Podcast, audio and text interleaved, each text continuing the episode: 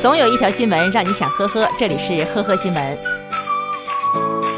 近日，浙江温州交警在开展禁酒驾专项整治行动的时候，拦下了一辆五菱面包车。打开车窗的瞬间，民警便闻到了一股浓浓的酒气。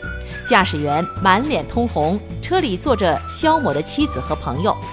面对交警的询问，驾驶员肖某谎称自己只喝了一瓶啤酒，却百般借口逃避呼气检查。中途竟然还用头撞墙，企图撞晕自己。这个时候，肖某的妻子也没闲着，赶忙上前扶住肖某，拼命给肖某灌水，企图通过矿泉水来稀释体内的酒精含量。当民警告知矿泉水无法稀释酒精含量的时候，肖某将戏做得更足了。他表示自己呼吸困难，随时可能晕厥。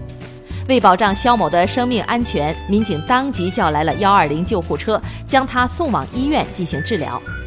让人想不到的是，到了医院以后，肖某更是戏瘾大发了，突然全身的抽搐，又是蹬腿儿，又是吐舌，情况看起来十分的危险。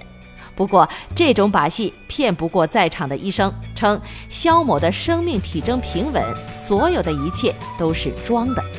最终，在一系列表演过后，肖某完成了血液检查，属于醉酒驾驶。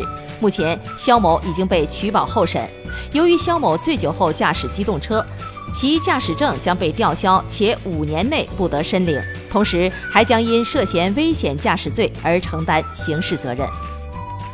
江苏如皋的女子周某因做生意跟人借了一笔钱，但是回来以后一直拖着不还，债主无奈将她告上了法庭。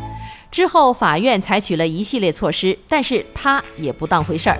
据了解，周某名下有价值四十万的奥迪轿车，但是她不愿意交出来，法院对她拘留了十五天。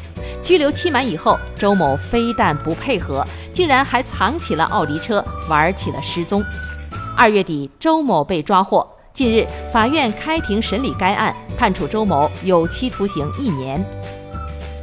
河南郑州的张先生将新买的新车停在小区的停车场里。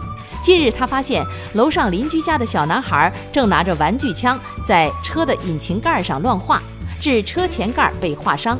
张先生不敢打，也不敢骂，直接把这个熊孩子提起来拎上楼。孩子的家人刚开始不承认小孩画车，看到监控以后，竟然反过来投诉张先生，称是张先生把孩子吓得哇哇大哭，应该先给孩子道歉。最终经过沟通，孩子的母亲表示愿意承担后果，会把张先生的车修好。六月三十号下午，一辆小车和一辆电动车在江西新余的一个路口发生刮蹭。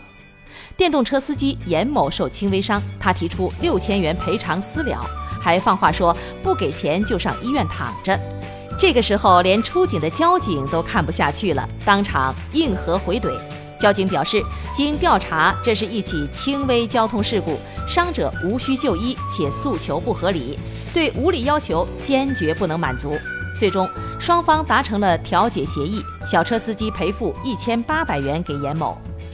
感谢收听今天的呵呵新闻，明天再见。